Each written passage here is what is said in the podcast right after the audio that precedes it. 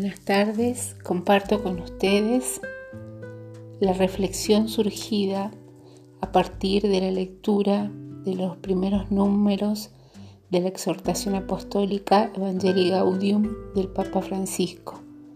Estos números están referidos a la conversión pastoral de la Iglesia.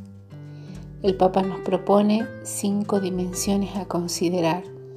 La primera, ser una iglesia en salida que llega a la casa de sus hijos y de sus hijas. Segunda dimensión, proponer todos los medios necesarios para vivir una pastoral en comunión. Tercera, no obsesionarnos por la transmisión desarticulada de una multitud de doctrina, sino centrarnos en lo esencial del mensaje. Cuarta dimensión, considerar que la expresión de la verdad puede ser multiforme y la necesidad de renovar las formas de transmitir al hombre de hoy el mensaje del Evangelio que, es inmutable. Pasar a ser una iglesia de corazón abierto.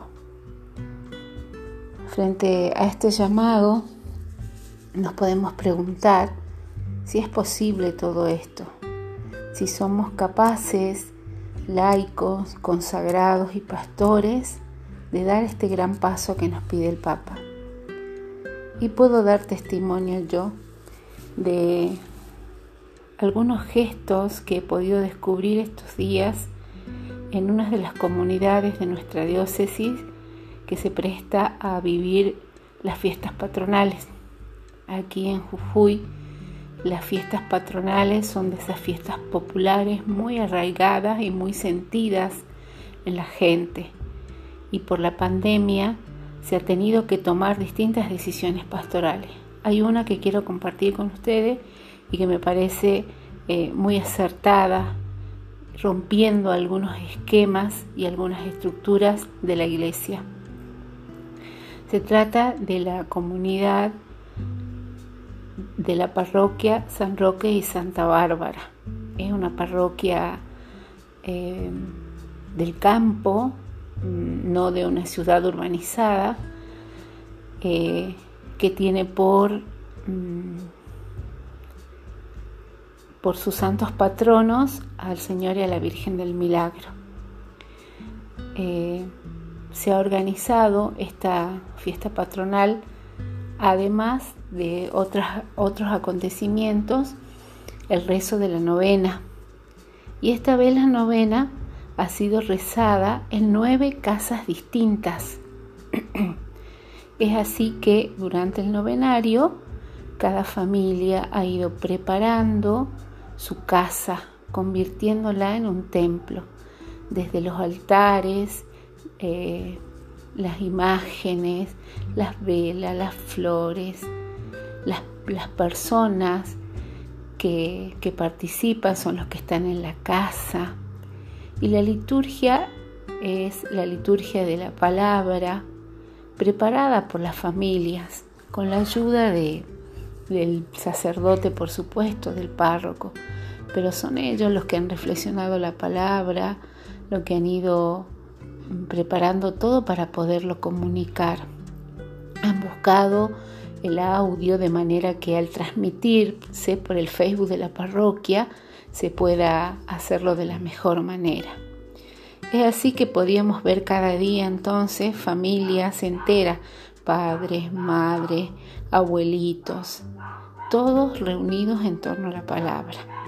Y sobre todo que esa palabra fuera transmitida. Ahora es por los medios, las redes, el Facebook de la parroquia.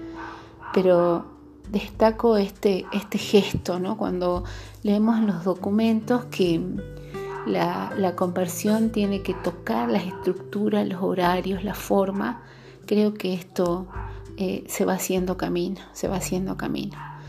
Y como no puede haber eh, procesión tampoco por la pandemia, la, imagen, las imágenes han sido sacadas del templo y recorren las calles de, la, de los barrios de esa localidad en, un transporte que le ofrecen los vecinos o a veces el mismo transporte que usa el párroco. Y cada familia ha preparado su casa con globos, con banderines, esperando las sagradas imágenes.